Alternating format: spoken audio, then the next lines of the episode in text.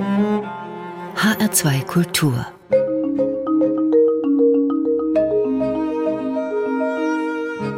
Hörbuchzeit wir kommen nun in der Hörbuchzeit zu einem aktuellen Sachhörbuch des Historikers Timothy Snyder. Timothy Snyder ist Professor für osteuropäische Geschichte an der Yale University.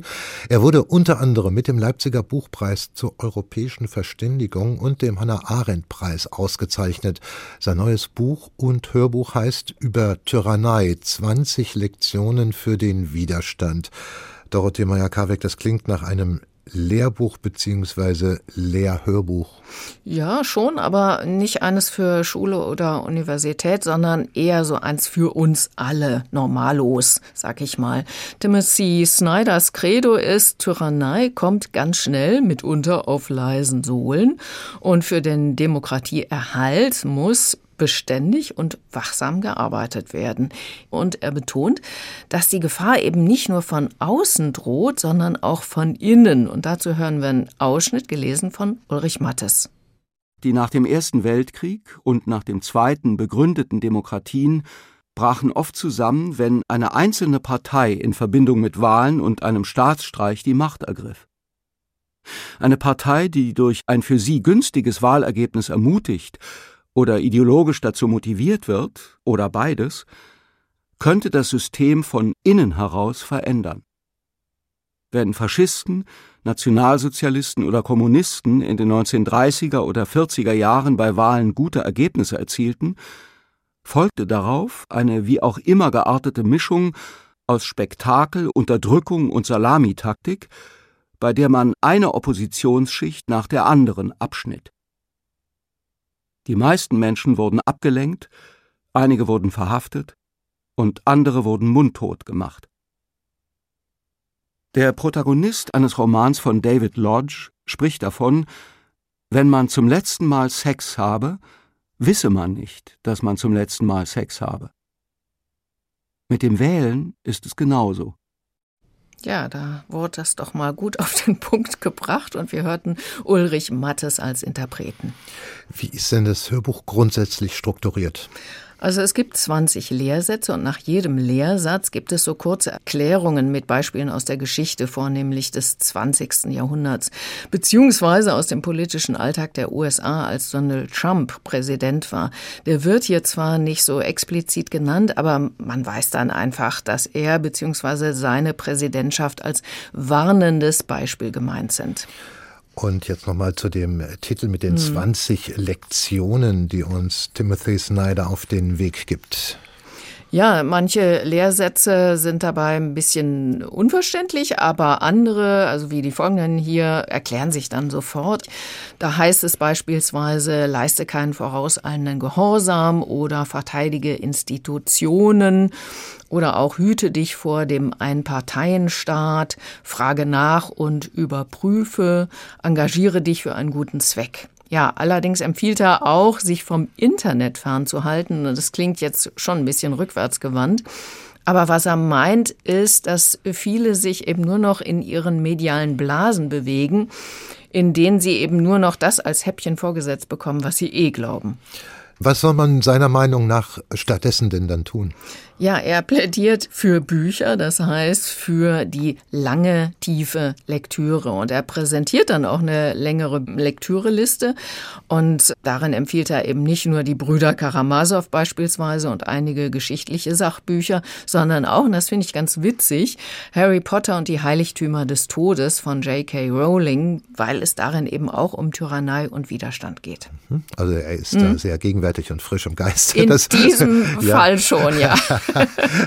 Jetzt kommen wir mal zu hm. den äh, anderen Lehrsätzen, ja. von denen Sie sagten, dass die etwas unverständlich sind. Welche sind denn das zum Beispiel?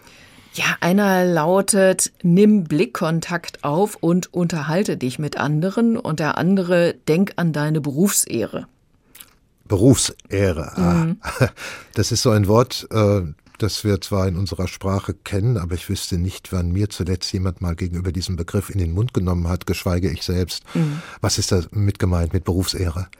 Ja, er denkt beispielsweise dabei an Beamte, aber auch an Anwälte oder Richter, okay. aber auch einfache Angestellte, die sich in den Dienst von Diktatoren stellen, beziehungsweise beispielsweise in der Zeit des Nationalsozialismus gestellt haben.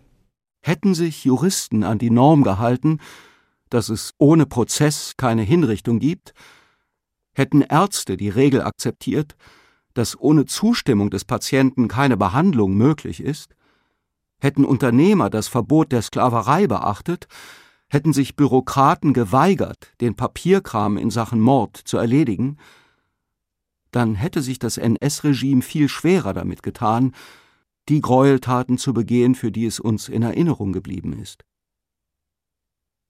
Berufe können Formen eines moralischen Gesprächs erzeugen, die zwischen einem einsamen Individuum und einer fernen Regierung unmöglich sind. Wenn sich die Angehörigen von Berufsständen als Gruppe mit gemeinsamen Interessen, Normen und Regeln, denen sie allzeit verpflichtet sind, begreifen, dann können sie Vertrauen und tatsächlich so etwas wie Macht gewinnen. Vom Berufsethos müssen wir uns gerade dann leiten lassen, wenn man uns einreden will, wir befänden uns in einer Ausnahmesituation. Dann kann man nicht sagen, man befolge einfach Befehle. Wenn aber die Angehörigen von Berufsständen ihr spezifisches Ethos mit den Emotionen des Augenblicks vermischen, dann sagen und tun sie möglicherweise Dinge, die sie früher für unvorstellbar gehalten hätten. Das heißt, er wirbt also dafür, wenn der Staat zu einem Unrechtsstaat zu werden droht oder schon geworden ist, zum Sand im Getriebe zu werden. Also viele kleine Sandkörnchen hätten seiner Meinung nach sehr viel Schlimmes in der NS-Diktatur verhindern können. Sie haben vorhin noch einen anderen Satz zitiert aus seiner mhm. Lehre, nimm Blickkontakt auf und unterhalte dich mit anderen. Was ist damit wieder gemeint?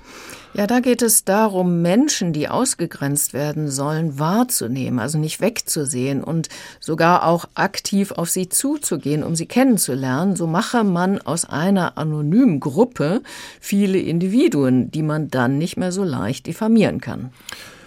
Wie fällt Ihr Fazit aus, Dorothee Meyer-Karwig? Ja, also auch wenn solche Lehrsätze natürlich immer ein bisschen plakativ daherkommen, überzeugt haben mich dann die Beispiele aus der Geschichte, die er anführt. Es ist schon sehr eindrucksvoll, wenn er zeigt, welche fürchterlichen Folgen mangelnde Zivilcourage und dumpfes Mitläufertum haben können. Die Beispiele zeigen auch, eben Demokratie ist nicht in Stein gemeißelt und wir müssen uns immer wieder darum bemühen. Ein alter Lehrsatz, der wird immer wieder hoch und runter zitiert, äh, ist aber auch und bleibt wahr. Äh, wir müssen noch ein Wort äh, zum, zum Sprecher sagen. Es ist der bekannte Schauspieler Ulrich Mattes. Ich bin kein Anhänger von ihm und würde auch hier wieder sagen, bei den gehörten Beispielen, er krankt an einer ständigen Überbetonung. Es sind viel zu viele Wörter, die er betont und dadurch wird das Ganze leirig. Aber ich weiß, dass Sie ganz anders zu ihm stehen. Also ich finde schon, er ist ein, auf jeden Fall ein großartiger Schauspieler und ja, ich mag ihn auch als Interpreten.